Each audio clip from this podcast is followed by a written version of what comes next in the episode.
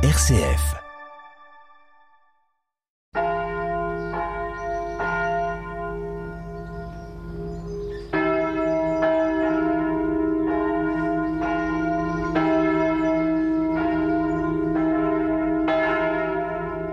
La paroisse Saint-Edithstein, qui vous accueille aujourd'hui, couvre le secteur de Suip et de treize villages environnants, portant tous les traces de plusieurs conflits mondiaux.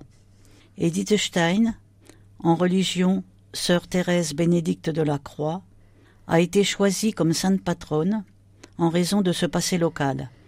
C'est un hommage à sa vie et un symbole fort de volonté de paix et de rapprochement entre les peuples. Née dans une famille juive en 1891 à Breslau, ville allemande à cette époque, aujourd'hui Wroclaw en Pologne, Edith Stein suit des études de philosophie. C'est suite à la lecture de la vie et du parcours mystique de Thérèse d'Avila qu'elle entreprend sa conversion au catholicisme. Elle sera baptisée le 1er janvier 1922, à l'âge de 31 ans. À cette époque, sa notoriété est déjà reconnue au-delà des frontières. Elle donne des conférences et enseigne la philosophie dans le milieu universitaire, favorisant l'émancipation de la femme dans la société. La montée au pouvoir du nazisme lui interdit l'enseignement. Elle répond alors à sa vocation et entre au Carmel en 1933, à l'âge de 42 ans. Arrêtée en 1942, puis déportée à Auschwitz, elle sera gazée le 9 août de la même année, âgée de 51 ans. En 1999, le pape Jean-Paul II la canonise et la proclame co-patronne de l'Europe. Sur notre paroisse, la messe dominicale est célébrée principalement à Suip, le bourg-centre, office qui est décentralisé et célébré une fois par an dans les églises des villages, le plus souvent à l'occasion de la fête patronale, comme c'est le cas en ce dimanche à Somsuip. Ce 15 octobre, nous entrons dans la semaine mondiale missionnaire avec des lectures orientées vers l'accueil, exprimant l'invitation à la fête, à la noce. Une invitation très large du Seigneur qui offre son royaume à tous et à toutes, sans aucune sélection, avec toutefois la volonté de porter l'habit de fête, qui nous fait quitter nos habitudes et endosser un cœur ouvert pour aimer davantage. Avec joie et recueillement, simplicité et solennité, pour reprendre les termes de notre évêque François Touvet dans son édito d'octobre, accueillons cette invitation et annonçons avec allégresse la bonne nouvelle du royaume. Évangile de Jésus-Christ selon saint Matthieu. En ce temps-là, Jésus se mit de nouveau à parler aux grands prêtres et aux pharisiens. Et ils leur dirent en parabole Le royaume des cieux est comparable à un roi qui célébra les noces de son fils. Il envoya ses serviteurs appeler à la noce les invités, mais ceux-ci ne voulaient pas venir. Il envoya encore d'autres serviteurs dire aux invités Voilà, j'ai préparé mon banquet. Mes bœufs et mes bêtes grasses sont égorgés. Tout est prêt. Venez à la noce. Mais ils n'en tinrent aucun compte et s'en allèrent, l'un à son champ, l'autre à son commerce. Les autres empoignèrent les serviteurs, les maltraitèrent et les tuèrent. Le roi se mit en colère, il envoya ses troupes, fit périr les meurtriers et incendia leur ville. Alors il dit à ses serviteurs le repas de noces est prêt, mais les invités n'en étaient pas dignes. Allez donc aux croisées des chemins. Tous ceux que vous trouverez, invitez-les à la noce. Les serviteurs allèrent sur les chemins, rassemblèrent tous ceux qu'ils trouvèrent, les mauvais comme les bons. Et la salle de noces fut remplie de convives. Le roi entra pour examiner les convives. Et là, il vit un homme qui ne portait pas le vêtement de noces. Il lui dit Mon ami, comment es-tu entré ici sans avoir le vêtement de noces? L'autre garda le silence. Alors le roi dit au serviteur Jetez-les, pieds et poings liés, dans les ténèbres du dehors. Là, il y aura des pleurs et des grincements de dents. Car beaucoup m'ont appelé, mais peu sont élus. Dans cette parabole qui nous interpelle aujourd'hui, une bonne nouvelle est à accueillir. Le Seigneur nous invite au festin de son royaume. Il est comme un roi qui invite aux noces de son fils. Il a vraiment tout organisé, préparé le repas, envoyé des messagers pour inviter. Quel bonheur d'être invité par le roi. Et pourtant, l'invitation n'est pas toujours bien accueillie. Peut-être que certains ne l'ont pas choisi comme roi. D'autres n'ont pas voulu venir, trop accaparés par les soucis du quotidien, occupés par leur champ ou leur commerce, demeurant peut-être enfermés dans leur monde de rendement, ou plus encore, dans des relations qu'ils entendent maîtriser. Dans ce cas, pas de place pour la nouveauté, pour accueillir la gratuité d'une invitation à la fête de l'Alliance. Certains messagers du roi furent même tués lors des invitations. Aigreur, jalousie. Le roi fut en colère. Il envoya ses troupes et fit périr les meurtriers, brûla leur ville. Une violence qui engendre une autre violence, et qui paraît encore plus grande de la part du roi. On peut noter que cet évangile a été écrit peu après la destruction de Jérusalem par les Romains, d'où peut-être la référence à la ville détruite. Mais ce qui est certain, ce n'est pas Dieu qui a détruit la ville. C'est la violence de l'homme, ses choix. Et nous constatons encore aujourd'hui que la violence peut aller jusqu'au meurtre des individus, des peuples.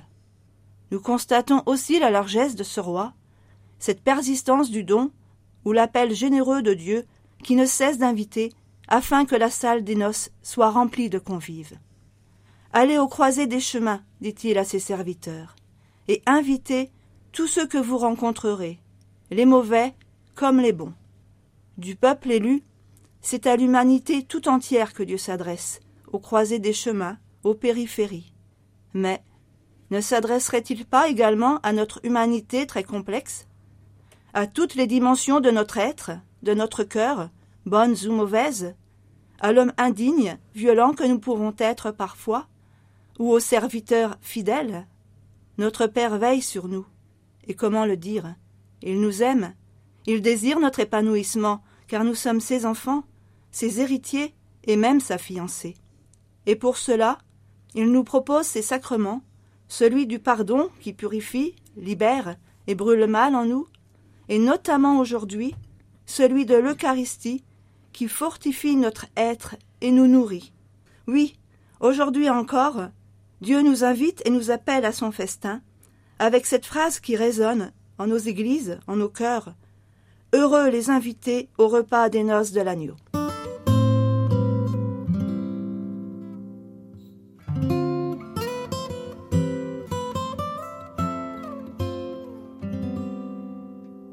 Venez, approchons-nous de la table du Christ, il nous livre son corps et son sang. C'est le chant que nous avons choisi pour ce dimanche, avec cette belle mélodie et son rythme de valse. Nous sommes transportés dans une danse vers le Christ avec joie, dans la lumière et dans la paix. Ce tourbillon de joie et de lumière, par ce don reçu, assure un mouvement vers l'unité et la fraternité.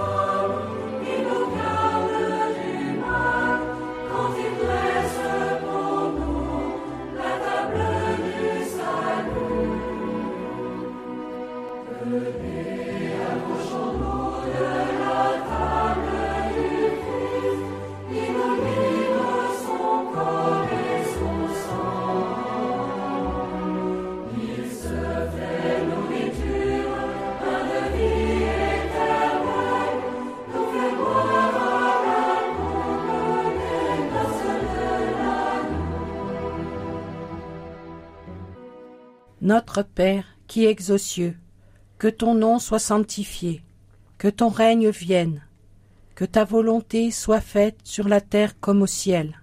Donne-nous aujourd'hui notre pain de ce jour. Pardonne-nous nos offenses, comme nous pardonnons aussi à ceux qui nous ont offensés, et ne nous laisse pas entrer en tentation, mais délivre-nous du mal, car c'est à toi qu'appartiennent le règne, la puissance et la gloire pour les siècles des siècles. Notre Père, tu nous invites à travailler au service de ton règne, à témoigner de notre foi, de notre fraternité, en vérité et par des actes. Seigneur, nous te prions, donne-nous l'envie, l'audace, un cœur généreux.